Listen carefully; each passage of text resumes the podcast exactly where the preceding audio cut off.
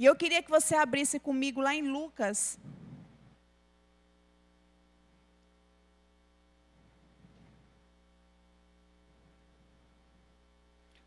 Lucas 7.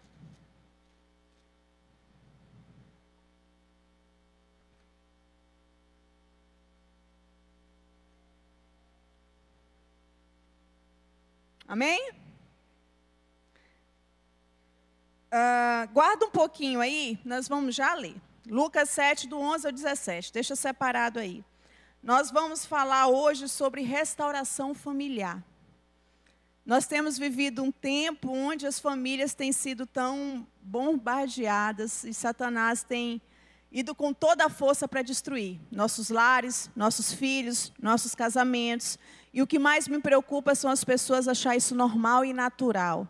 As pessoas têm se acostumado com o divórcio. As pessoas têm se acostumado com, com separação. Então, qualquer motivo hoje, qualquer briga, é motivo de separação. Ah, não deu certo?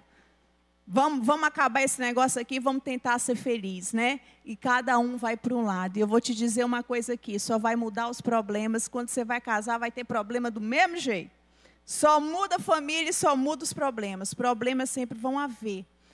Então, queridos, eu não tenho uma família perfeita, como com certeza vocês não têm também uma família perfeita. Nós não temos famílias perfeitas, pelo contrário, a, as nossas famílias têm problemas sim, porque são pessoas diferentes. Pessoas que pensam diferente, pessoas com ideais diferentes e que moram junto na mesma casa, que têm que compartilhar tudo. Então, vai ter momentos de desentendimento, sim. Vai ter momentos de desavença, sim. Vai ter momentos de crise, sim. E fora as outras crises que vêm de fora, para muitas vezes para dentro da nossa casa. Crise financeira, dificuldade financeira, e tantas outras coisas que às vezes adentra os nossos lares e traz mais turbulência ainda. Mas antes de nós lermos esse texto, eu quero te relembrar de alguns nomes da Bíblia que para nós é uma inspiração hoje. Nós olhamos para esses homens e nós dizemos assim: poxa, olha só Abraão, quem foi Abraão, uau, quem foi José, quem foi Jacó. E esses homens nos inspiram. Só que esses homens também, segundo a palavra de Deus, tiveram grandes problemas em suas casas, em suas famílias. E eu quero te relembrar um pouquinho dessas famílias hoje. Vamos começar com Adão e Eva, lá no paraíso, onde tudo foi criado por Deus, tudo perfeito.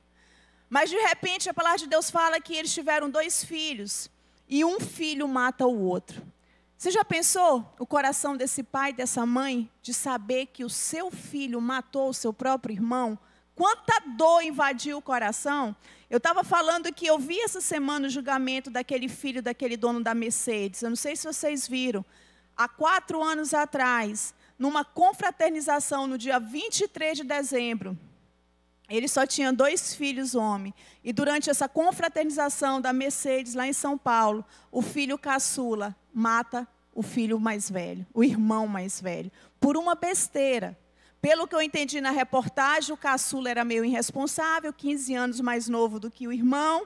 Eu acho que bebeu na confraternização, foi dormir no escritório, o irmão mais velho, que cuidava dele, mais responsável, eu acho que foi chamar a atenção dele, acordou ele, e ele, com raiva, pega, mata, pega um revólver que estava no escritório do pai e mata esse irmão com cinco tiros.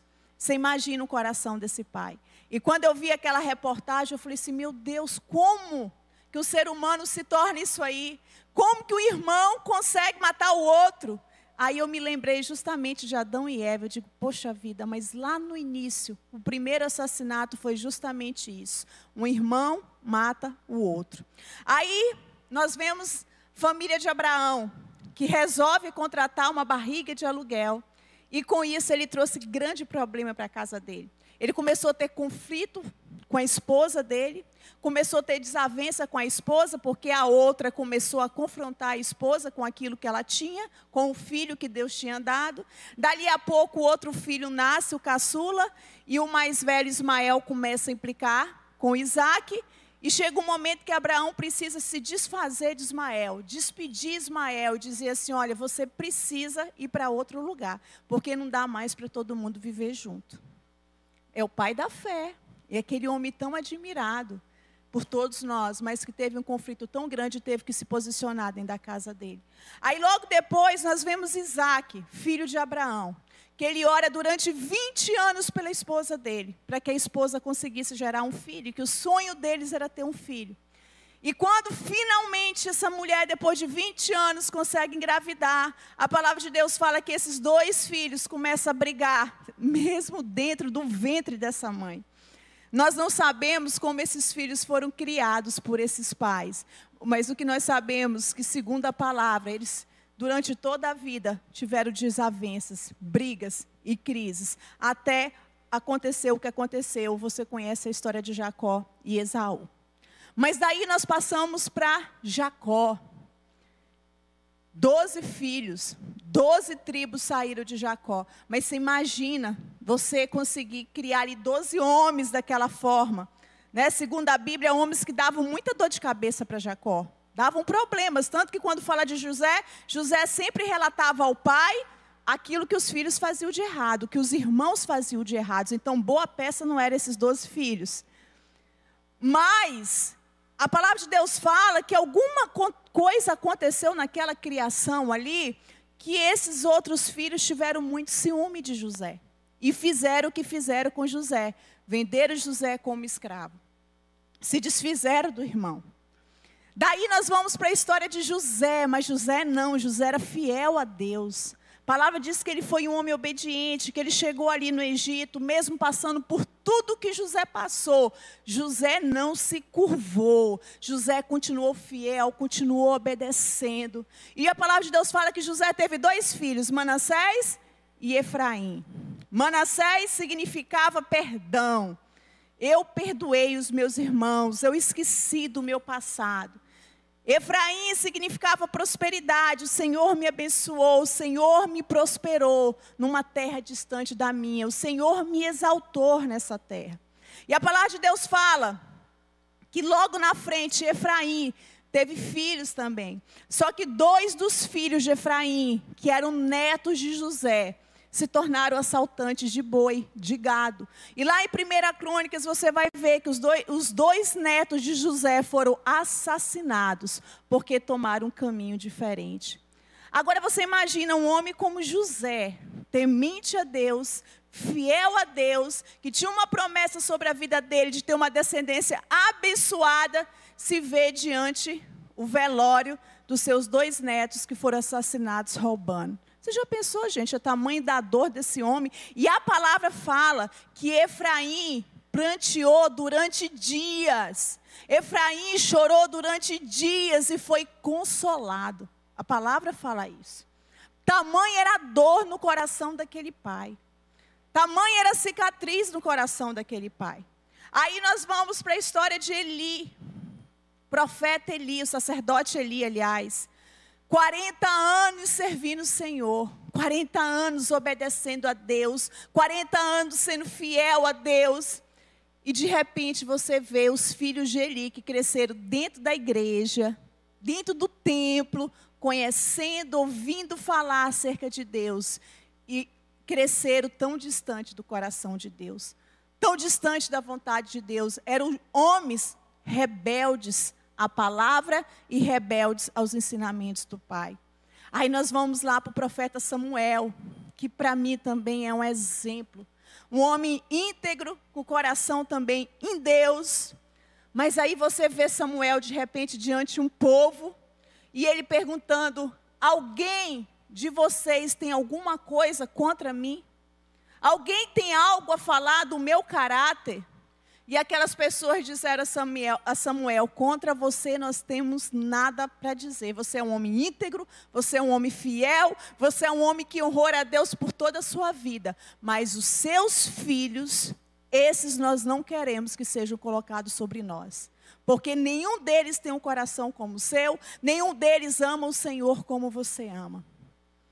Queridos, e tantos outros exemplos, mas eu vou finalizar com Davi. Você conhece a história de Davi?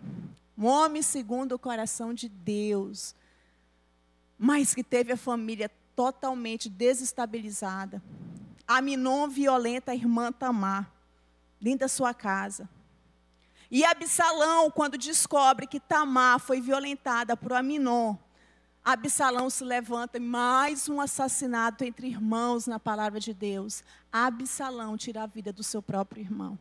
Eu fico imaginando o coração do rei Davi. Primeiro, por ter visto a sua filha ser violentada pelo irmão. E depois de ver que o seu outro filho. Gente, que desgraça tão grande que a gente não consegue nem mensurar a dor que Davi sentiu nem mensurar a dor que Davi sentiu. Mas sabe quando eu olho essas histórias, sabe o que, que eu consigo ver? Que a única coisa que mudou foram as famílias. As situações continuam se repetindo hoje, de geração em geração, de geração em geração. Quantas irmãs são violentadas por seus irmãos dentro de casa? Quantos pais abusam das suas filhas dentro de casa? Quantos adolescentes que têm sido abusadas por pai, por padrasto, por avós? Quantos? Nós vemos todos os dias aí, ó, nos noticiários. É o que nós mais vemos. Quantos irmãos ainda não têm tirado a vida dos seus irmãos? Ou quantos filhos não têm tirado a vida dos seus pais? De forma tão fria e absurda. Quantos pais não têm tirado a vida dos seus filhos? Quantas dores nós temos visto acontecer e é tão tem se tornado tão habitual, tão normal aos nossos olhos muitas vezes, e nós temos nos acostumado com tudo isso. Queridos, eu quero te dizer que isso não tem nada de normal. Satanás ele tem dilacerado famílias de gerações e gerações. Ele tem tocado em famílias de gerações, de gerações, de gerações. E essa maldição só vai ser quebrada na nossa casa, na nossa família, quando nós nos, nos posicionarmos em Deus. Quando nós nos levantarmos em Deus e tomar uma posição, dizer que Satanás, no meu lar você não toca mais, na minha casa você não toca, na minha família você não toca. Não quer dizer que ele não vai tentar, ele vai continuar tentando porque ele não desiste, mas vai acontecer que a sua vida o seu posicionamento vai fazer com que as, todas as obras malignas, que todos os planos satânicos contra a sua casa, contra a sua família, vão ser destruídos. E essa palavra aqui, aí nós vamos ver Lucas. Nós aprendemos aqui nesse texto uma história de restauração familiar. Que da mesma forma que Deus restaurou a família dessa viúva, da viúva de Naim, Ele pode restaurar o seu lar. Ele quer restaurar o seu lar. Ele quer restaurar os nossos lares. Deixa eu te falar uma coisa: é interesse do Senhor que nós tenhamos lares saudáveis. Um lar saudável, ele abençoa outros lares. Uma família saudável, uma família edificada no Senhor, é suporte para as outras famílias que necessitam. A palavra de Deus fala que a terra clama para que a maldição seja removida. A terra clama. Queridos, você posicionado, sua casa posicionada, é o instrumento que Deus deseja usar nesse tempo para sarar e abençoar os lares que estão destruídos. Queridos, tudo depende de nós. Então vamos lá, vamos ler Lucas 7, do 11 ao 17.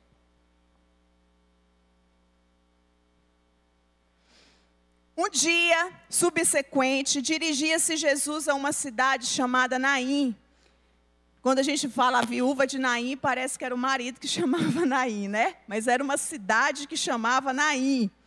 E iam com ele os seus discípulos e numerosa multidão. Como se aproximasse da porta da cidade, eis que saía o enterro do filho único de uma viúva, e grande multidão da cidade ia com ela. Vendo-a, o Senhor se compadeceu dela e lhe disse: Não chores.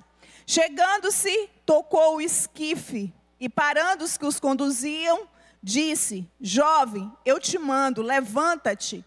Sentou-se o que estivera morto e passou a falar a Jesus, e passou a falar, e Jesus o restituiu à sua mãe. Todos ficaram possuídos de temor e glorificavam a Deus, dizendo: Grande profeta se levantou entre nós e Deus visitou o seu povo. Essa história aqui nos fala justamente de uma mulher que se encontrava em grande desespero, porque, segundo a palavra, ela era viúva, já tinha perdido seu marido e era o seu único filho. Único filho que ela tinha perdido ali, que tinha morrido. E aquela mulher, em meio a, ao desespero, segundo a palavra, ela estava ali num cortejo. Ela ia levar o seu filho para ser enterrado. E, queridos, essa palavra aqui traz uma grande analogia para o que nós temos vivido hoje em nossos lares e nossas famílias. A multidão, e por muitas vezes nós, temos acompanhado um cortejo fúnebre, onde os nossos princípios e valores estão percorrendo a ser enterrado. Onde os princípios e os valores das, das famílias têm se perdido com o decorrer do tempo, com o passar do tempo onde filho não respeita mais pai, pai não respeita mais filho. Né? Tantas coisas pequenas e, e tão básicas como a honra, o respeito, têm se perdido. Hoje nós não vemos mais jovens respeitar seus professores, por exemplo, em sala de aula. Quem é professor aqui sabe a dificuldade, às vezes, que é para dar aula. Né? Eu, pelo menos, a gente foi criado de uma forma de honrar professores, mas tudo começa dentro de casa. Se você aprende a honrar pai dentro de casa, se você honra a mãe dentro de casa, se você respeita dentro de casa, com certeza você vai respeitar no colégio, você vai respeitar a liderança de trabalho, você vai respeitar a liderança que for colocada sobre você. Porque são princípios que você aprende na infância. Agora, se isso se perde dentro de casa, como é que você vai cobrar de um jovem, de um adolescente, que ele respeite um professor dentro da sala de aula? Não respeita. E o que mais me preocupa, eu acho que a Nelma está até aqui, eu acho que eu vi a Nelma entrar, não tenho certeza, mas que trabalha com colégio. Uma vez a Nelma me comentou que quando ela chama os pais para reclamar de alguma coisa acerca de um filho, assim, olha, a diretora lá, né, eu acho, olha, se seu filho está dando problema assim, assim, assado os pais ficam contra o colégio, fica contra quem chamou, porque dizem, disseram, olha, nós acreditamos na nossa filha, é o que ela falou e acabou. Eu falo assim, meu Deus, o negócio está muito doido hoje, porque se um professor me chama para falar acerca do meu, misericórdia da vida deles. Né? Tá muito esquisito. Os meus desde pequeno lá em casa eu sempre dizia, olha, não deixe professor me chamar.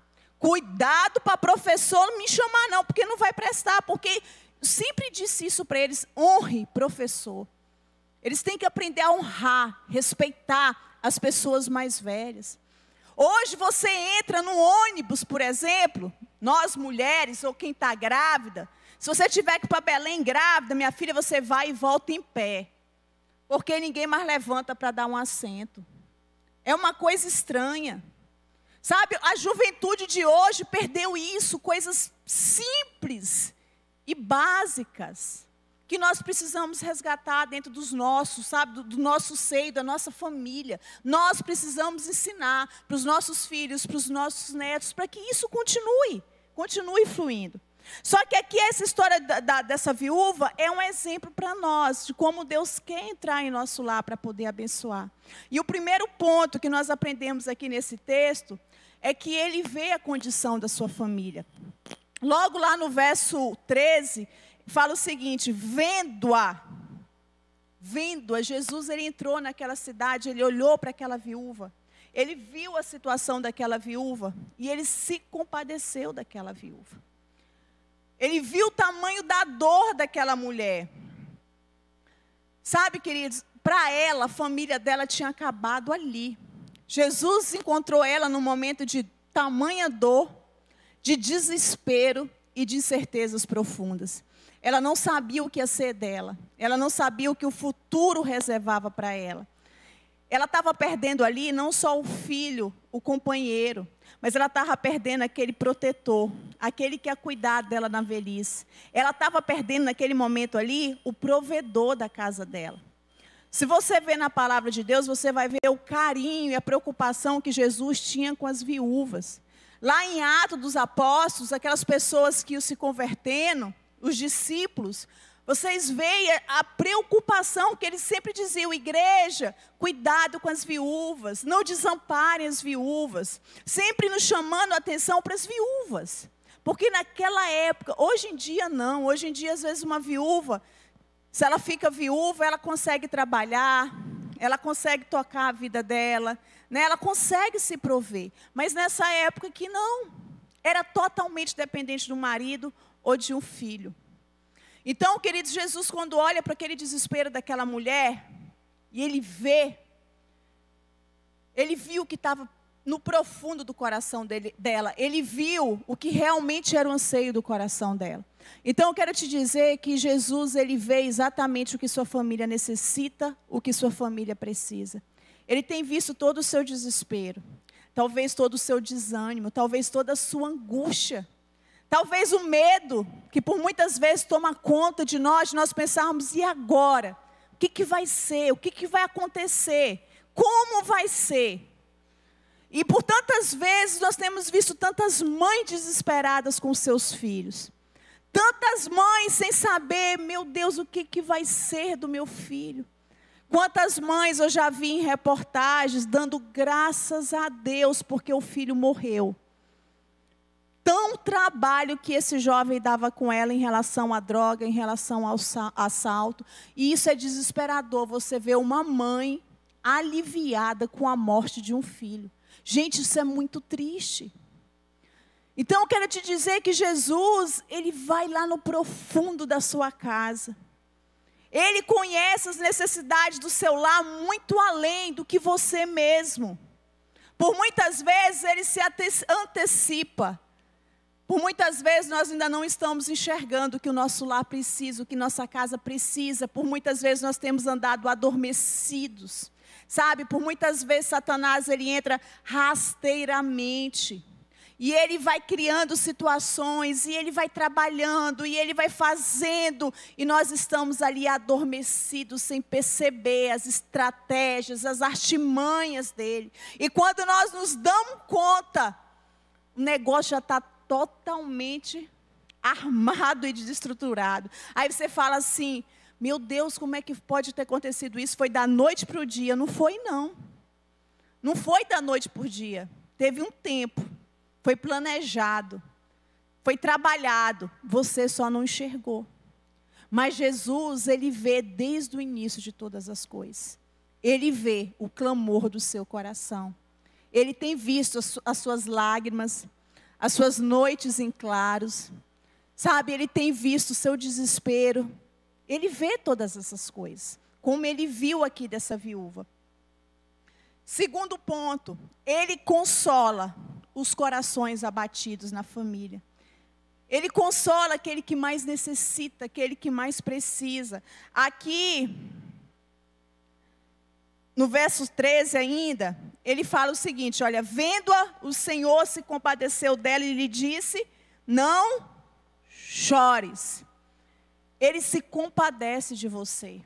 Ele olha para você e ele consegue ver exatamente a sua dor. Sabe, queridos, Jesus ele nos olha de uma forma tão maravilhosa que como que um homem chega para uma mulher que está vivendo tamanha dor como aquela mãe e fala para ela assim, não chores. Naquele momento que a sua dor está tão latente, como que você vai pedir para uma mulher que está numa dor tão latente para ela parar de chorar? Pelo contrário, às vezes nós vamos no velório e nós falamos o seguinte: chora, chora mesmo. Né? Deixa, Deus, deixa Deus te tratar, deixa Deus curar essa dor aí. Chora, pode chorar. Mas Jesus falou para ela: não chores. Era porque ele era duro? Ou, ou era duro em relação àquela situação? Não. Foi a forma que ele achou de chamar a atenção daquela mulher para ele. Foi a forma que ele achou de buscar o coração dela para ele. Sabe, essa palavra compadecer. Nós que somos humanos, você já se compadeceu por uma situação? Você já se compadeceu por alguém que está sofrendo? O irmão, semana passada, deu um testemunho no encontro com Deus acerca da família. Se eu pudesse te chamar aqui para dar aquele testemunho, porque eu vou te falar. Muito homem precisava escutar aquilo que, que o Senhor falou. Muito homem. Mas ele deu um testemunho acerca da família que ele perdeu, e aquilo causou tanta dor no meu coração enquanto ele falava. Veio uma dor tão profunda de sentir a dor dele, sabe? De sentir a angústia que ele estava sentindo, dando aquele testemunho por ter perdido a família. E eu vou te falar, eu sou humana, cheia de falhas, e me compadeci. Você imagina Jesus que é perfeito, o olhar de Jesus para ele naquele momento, o meu olhar eu sentia dor, misericórdia, compaixão, mas o de Jesus, Jesus foi lá atrás, Jesus viu toda a situação, Jesus conheceu toda a história. Jesus conheceu ele na infância, o que ele passou na infância, as dificuldades na infância, sabe, todo o crescimento dele e o que levou chegar talvez aonde chegou a situação dele naquele momento. Então Jesus, ele olha muito além do que eu olho. Mas uma coisa que ele falou, que eu digo que muito homem que precisava escutar, que ele falou assim: marido, valorize a sua esposa, valorize um prato de comida, não foi assim, irmão? Valorize um prato de comida que ela colocar para você na mesa para você comer. Gente, isso é tão sério. Maridos, honrem as suas esposas. Sabe, a mulher às vezes se esforça tanto para dar o melhor, para colocar o melhor, e a pessoa chega em casa, não importa se você chega cheio de problema, não importa se seu dia foi estressante lá fora, a sua esposa não tem nada com isso. Os seus filhos não têm culpa do que aconteceu lá fora. E às vezes o cara chega e só reclama, sabe, e murmura, e fala coisas absurdas dentro de casa para a esposa, fala coisas absurdas para os filhos, que não tem culpa do que está acontecendo lá fora. E às vezes as pessoas dentro do casamento acham que pode ferir, que pode machucar, que pode falar palavras duras, porque ela é obrigada a esquecer, porque ela é obrigada a perdoar, ou vice-versa. São pessoas de carne, que têm um coração. São pessoas que se machucam, sabe? Por ouvir certas palavras. Aquilo por muitas vezes entra no coração e cria situações que para você consertar depois é muito difícil. É muito difícil você tentar restabelecer e restaurar aquilo que por muitas vezes você mesmo destruiu com suas próprias mãos. Você mesmo destruiu com a sua boca, com suas palavras. Quantas mulheres que escutam coisas absurdas durante todo o dia do seu marido?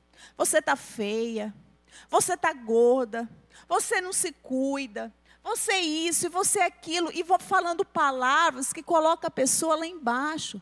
Ou quantas mulheres que fazem com seus maridos a mesma coisa? Sabe, você não presta para nada. Olha, eu tenho vontade de comprar isso, eu não posso porque você é um inútil. Eu queria ter uma casa melhor, mas eu não tenho porque você é um inútil. Eu queria isso. Quantas mulheres que têm tanta vaidade e esquece do primordial. Queridos, na verdade, aqui tem muitas famílias doentes que precisam que Jesus realmente traga consolo para essas famílias. Então, quando ele fala não chores para aquela mulher, ele está dizendo assim: olha, eu conheço toda a sua dor e eu posso mudar essa história se eu adentrar aí. A palavra de Deus fala que essa mulher, quando estava entrando, ou que ela estava nesse cortejo com seu filho, Jesus adentrou pela porta da cidade. Ele adentrou essa porta e ele avistou essa mulher. E tudo o que ele deseja é adentrar a porta do seu lar a porta da sua família. Ele quer entrar. E você só precisa verdadeiramente deixar ele entrar. Você só precisa deixar ele fazer o que ele quer fazer, o que ele deseja fazer e aquilo que só ele pode fazer. E quando Jesus ele entra, realmente ele reestrutura todas as coisas. Aquilo que estava morto ganha vida novamente. Sabe, aquilo que tinha se perdido é achado. Porque ele faz isso. E nós nos precisamos nos lembrar quem é Jesus. E nós temos esquecido do poder de Jesus, do que ele pode fazer realmente, do que ele deseja fazer. Queridos, então eu estou aqui essa noite para te dizer: não desista da sua família. Não desista do seu casamento, não desista. Essa conversa que não, não deu certo, separa, isso é do diabo, não existe isso. Não existe isso, a palavra de Deus é clara. Uniu o homem e a mulher e se tornaram uma só carne. Eu costumo dizer o seguinte: o jovem, ele tem que orar muito antes de casar. Ah, meu filho, saiba escolher, sabe, saiba orar. Porque pode até não ser a vontade de Deus e você está insistindo. Às vezes não é vontade de Deus, não. Não é a pessoa que Deus preparou, mas você está insistindo. Eu quero, eu quero, não escuta ninguém em casa. Casou, acabou. Passou a ser a vontade de Deus. Podia até não ser. Casou, passou a ser. Porque a palavra de Deus fala que ele abomina o divórcio passou a ser a vontade de Deus. Então, lute pela restauração do seu lar e pela restauração da sua família. Sabe? Vamos acabar com esse negócio de.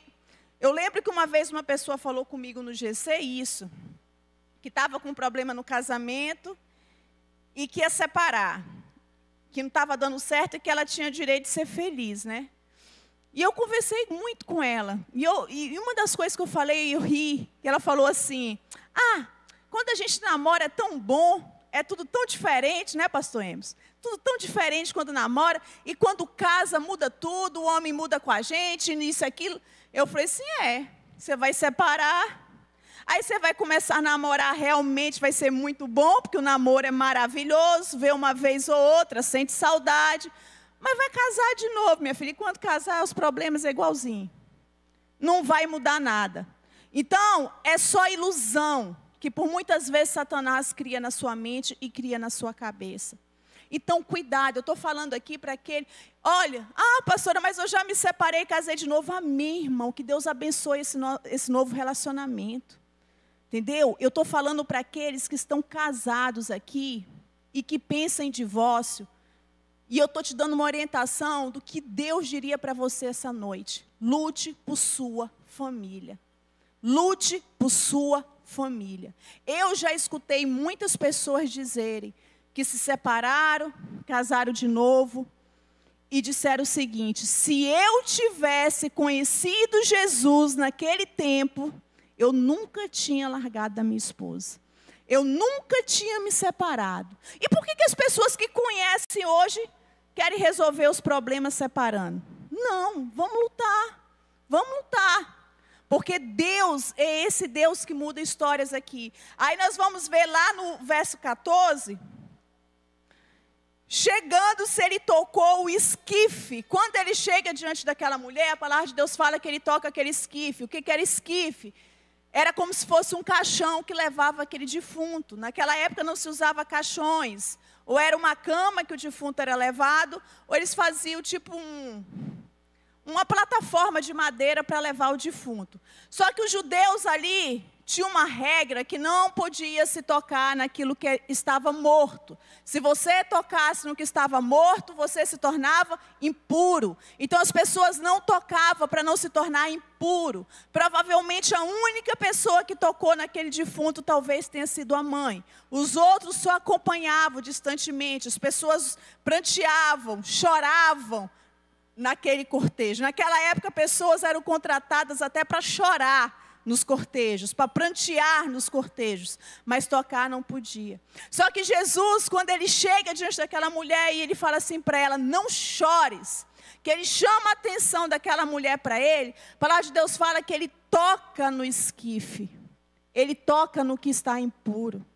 E ele quer tocar justamente no que está impuro na sua família. O que é que está impuro lá na sua casa? O que, é que está impuro na sua vida, no seu coração, que ele precisa tocar para restaurar a sua família? Sabe? Homens, o que está impuro? Será seu adultério?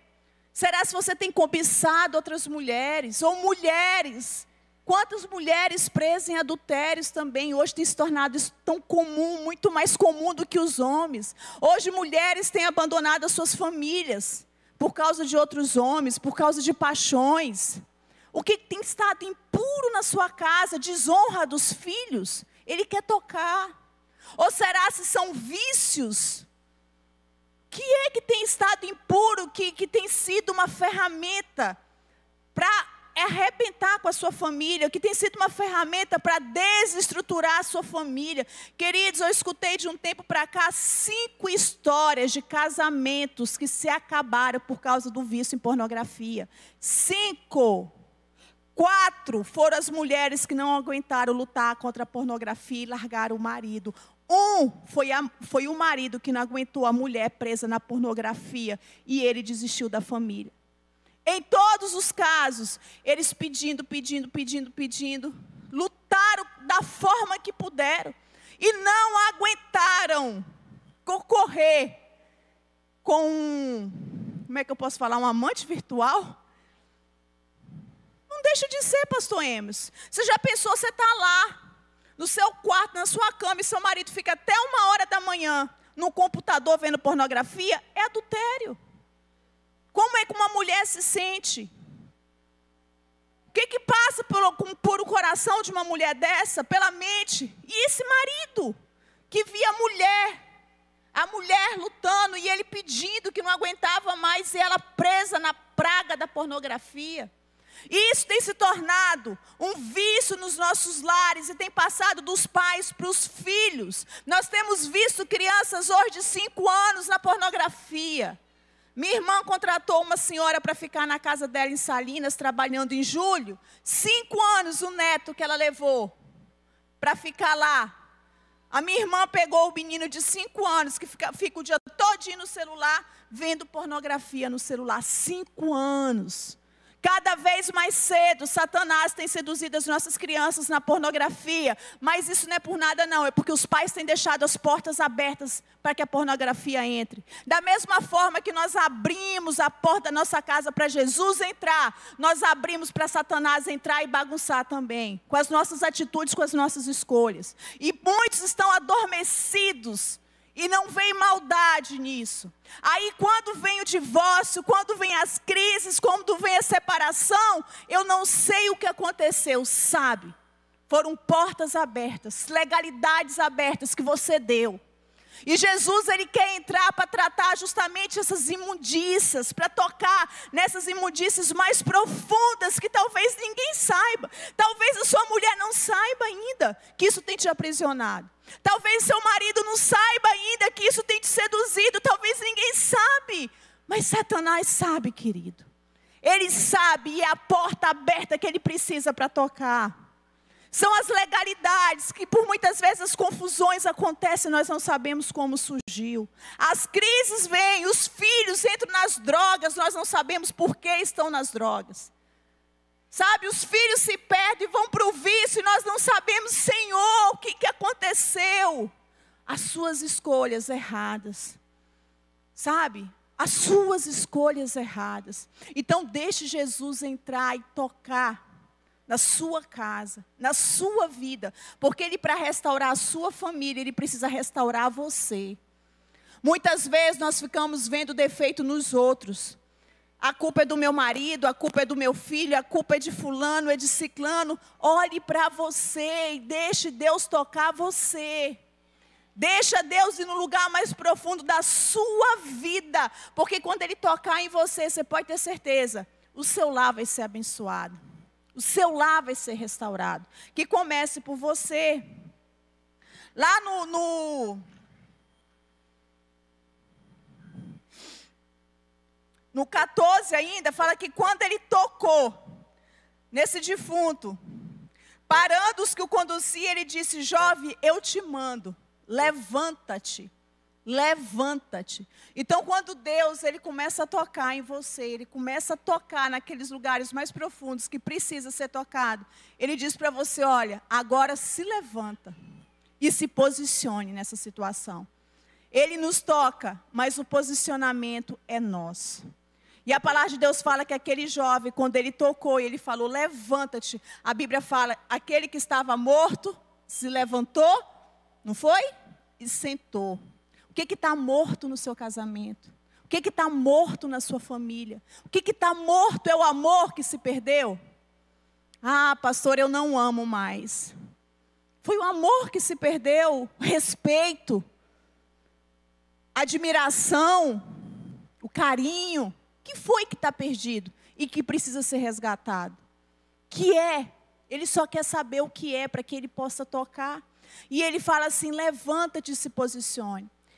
E eu vou contar uma historinha para vocês que eu falei de manhã, que hoje, logo cedo, quando eu acordei, eu vi essa história, esse conto, e esse conto mexeu comigo. E se adequa bem essa palavra.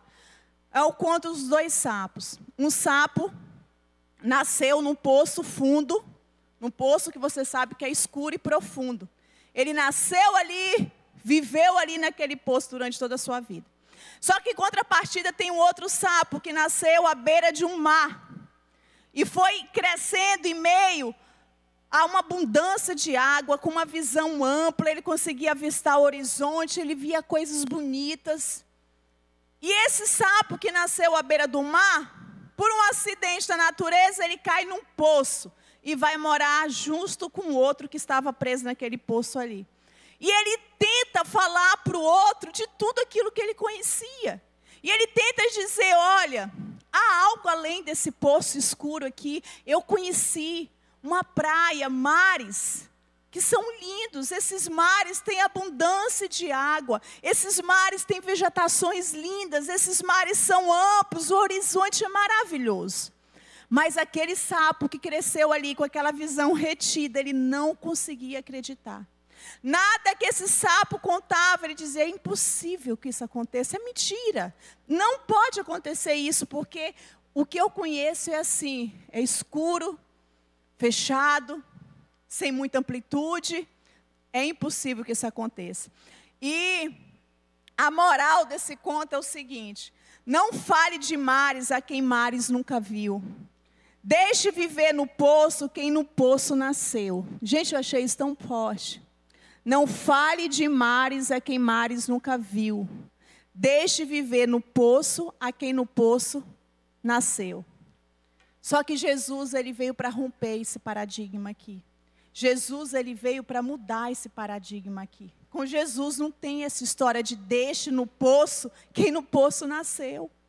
Quantos de nós aqui talvez tenha nascido em poços?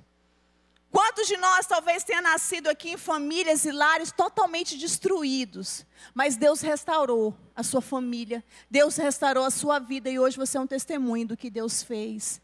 Quantas? Quantos testemunhos você já escutou? Quantos de nós estavam no, no poço, na escuridão do vício? E que as pessoas, quando olhavam talvez para você, não via esperança em você, não acreditava que Deus podia mudar a sua vida. E hoje você é um exemplo vivo do que o Senhor pode fazer, do que o Senhor pode transformar. Pastor Emerson conta direto o testemunho aqui de como ele era quando ele chegou a Jesus, o poço que ele vivia. Mas ele conta do que Deus fez na vida dele. Queridos, não importa qual é o tipo de poço que você está vivendo? Qual é a escuridão que tem te cercado? Qual é a cegueira que tem fechado os seus olhos? O que importa é que Jesus, ele veio justamente para mudar essa história, essa circunstância. Jesus, ele andou durante três anos aqui na terra. Ele andou com homens e mulheres imperfeitos. Ele andou com homens e mulheres cheio de paradigmas que ele precisou quebrar que ele precisou moldar, que ele precisou ensinar. Homens e mulheres que questionavam, homens e mulheres que o interrogavam o tempo todo, homens e mulheres que o confrontavam todo o tempo. E sabe qual era a resposta dele para aqueles homens e mulheres? É chegado o reino dos céus é chegado o reino. E aonde o reino chega, aonde Jesus entra no poço da sua vida, a luz adentra, querido. Não importa a escuridão que esteja a sua família, não importa a escuridão que esteja o seu casamento, não importa a escuridão que os seus filhos se encontram, quando Jesus entra, ele traz claridade a esse poço, ele traz vida. Ele restaura, ele restitui. Ele gera vida como ele gerou na, no, na, no, filho da viúva de Naim. É isso que ele deseja fazer comigo e com você. Gerar vida aonde está morto. Ele diz o seguinte: Eu vim para ensinar que ser sábio é perdoar. Ser feliz é importar com quem está ao seu lado. Mais importante é servir do que ser servido. Mais importante é ser humilde e manso. Essa foi a base da saúde emocional que Jesus nos ensinou. Se nós aprendermos a aplicarmos isso na nossa casa, na nossa família, perdoar quando precisa perdoar, servir em vez de querer ser servido, sabe, ser humilde diante das situações, ser manso naqueles momentos que a sua vontade é de esganar mas dizer assim, eu, ai Senhor, eu sou mansa, eu sou mansa, eu sou mansa. Né, pastor Rudes? Eu sou mansa. É mudar as circunstâncias. Quando nós aprendermos ter esse tipo de saúde emocional, os nossos lares vão ser abençoados e edificados. Então, tudo que nós precisamos depende de nós. E para finalizar, diz aqui que quando Jesus ressuscitou esse rapaz,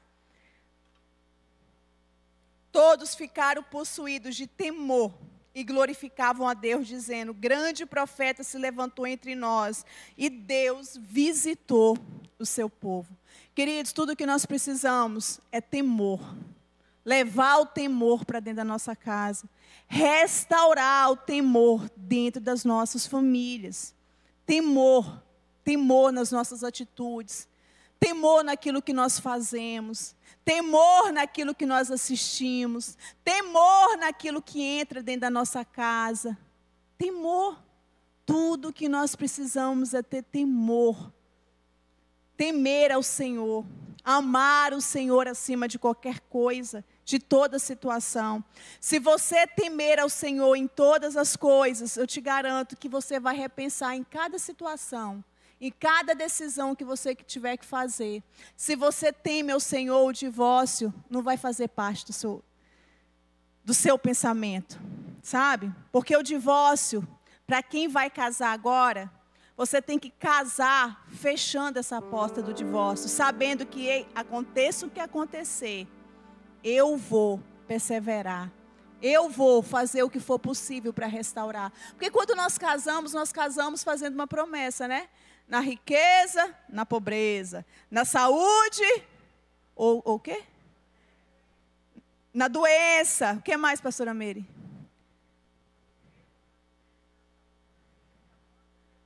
Amando, respeitando, é isso.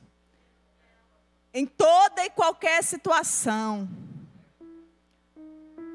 Pastora, a senhora vai.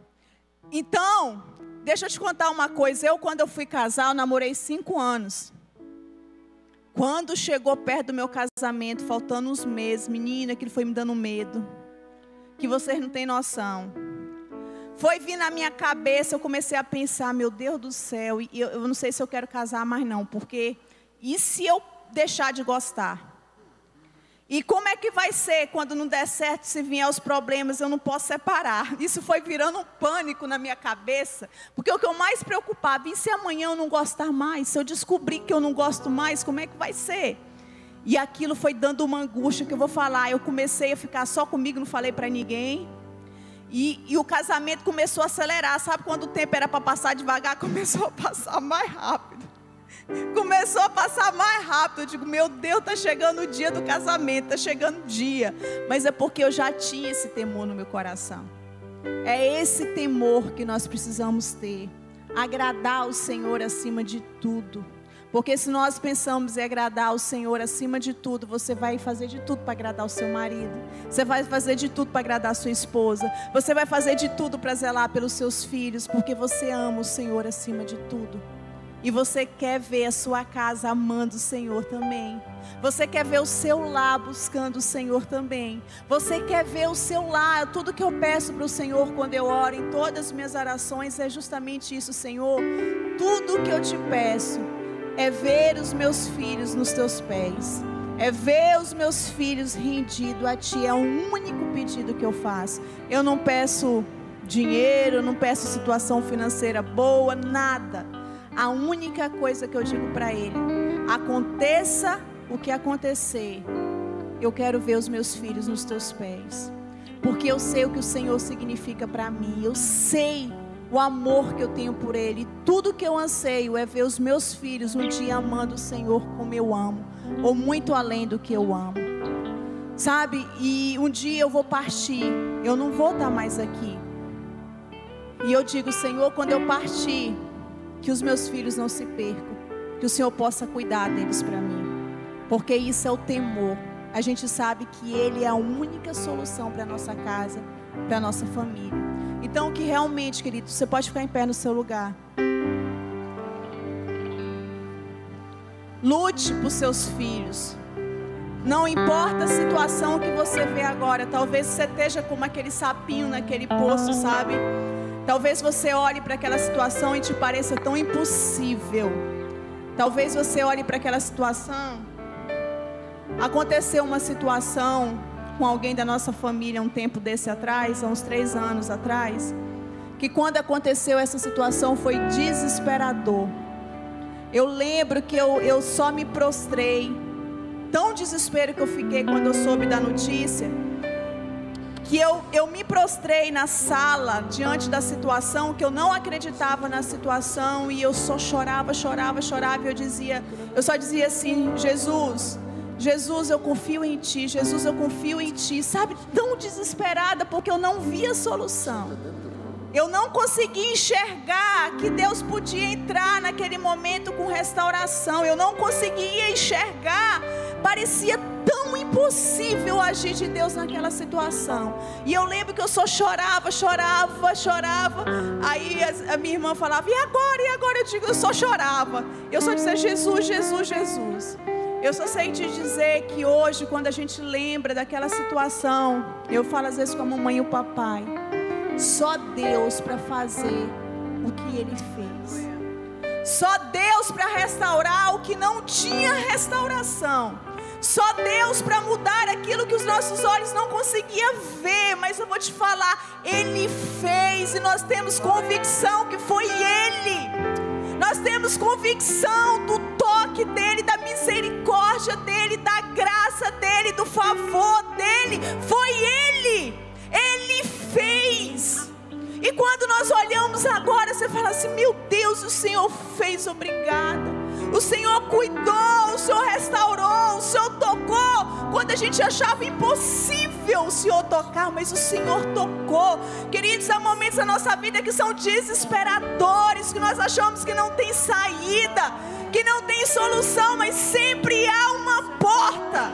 Sempre há uma porta que Ele quer abrir. Ele pode, e eu sou testemunha que Ele pode tocar porque eu vi o milagre que ele fez nessa situação. Eu vi o que ele fez, o que ele tem feito ainda. Queridos, ele quer fazer isso na sua vida, na sua casa, na sua família. Deixe ele fazer.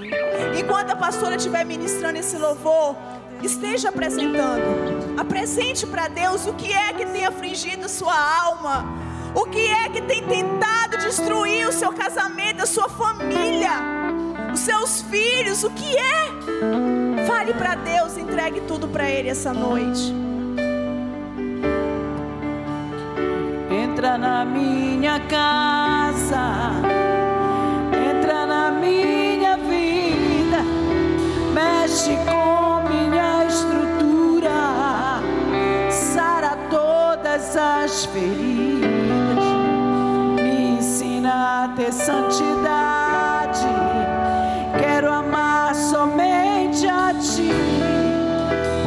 porque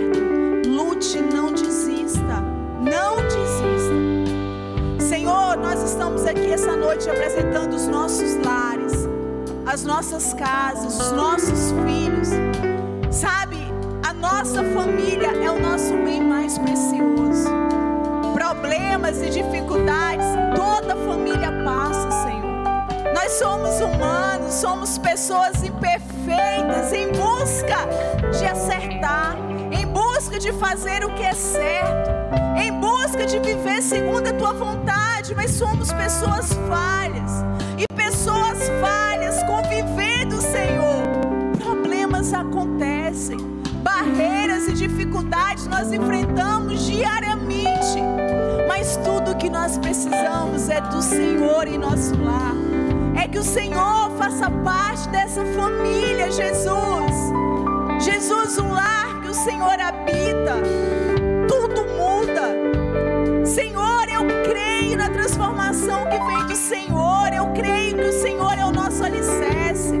E tudo que nós precisamos, porque o Senhor mesmo nos instrui a isso, é edificar a nossa casa na rocha, edificar a nossa família na rocha, e a rocha é o Senhor. Tudo que nós precisamos é entregar a nossa casa em tuas mãos. Senhor Deus, nós apresentamos os nossos casamentos, te apresentamos os nossos filhos, te apresentamos as nossas vidas e queremos te dizer, Jesus, nas nossas áreas mais profundas, aonde nós precisamos do teu toque, aonde nós precisamos ser livres, libertos,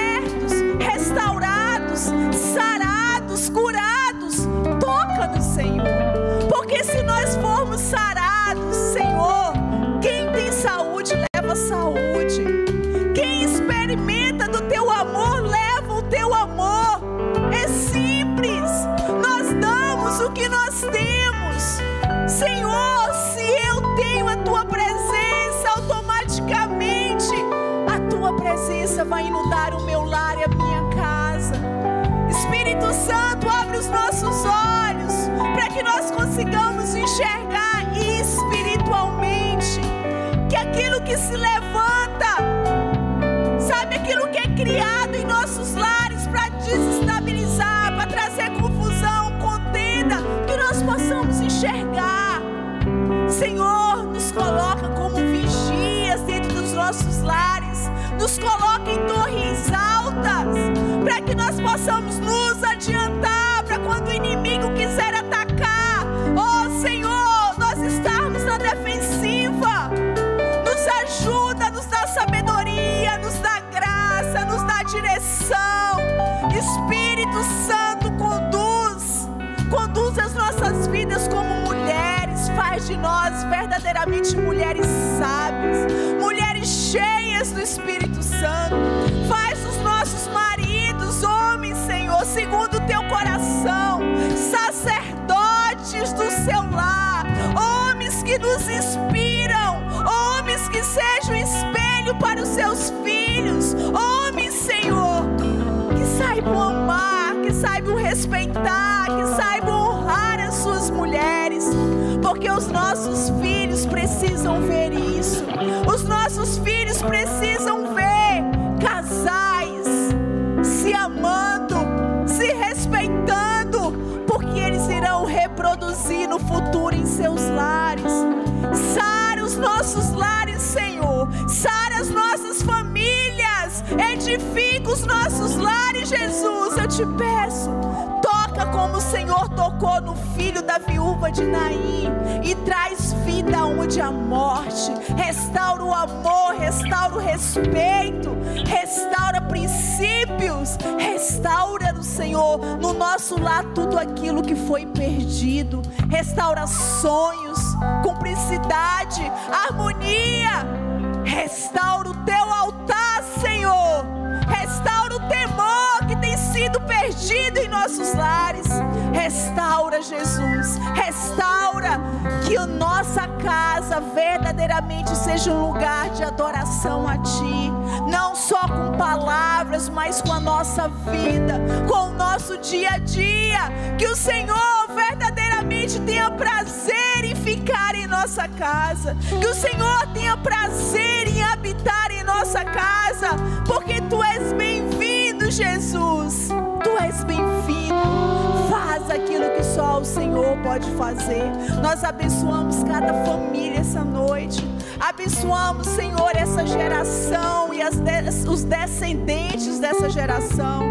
Nós oramos para que portas de divórcio sejam fechadas aqui essa noite. Oramos para que casamentos sejam transformados, sejam restaurados e que filhos sejam alcançados e abençoados. Oramos, Senhor, oramos por uma geração saudável, por famílias saudáveis o slogan dessa igreja tem sido assim: adoradores saudáveis impactando o mundo, mas que sejam famílias saudáveis impactando o mundo. Famílias saudáveis levando saúde àqueles que necessitam e àqueles que precisam. É o que nós te pedimos e te agradecemos em nome de Jesus. Amém.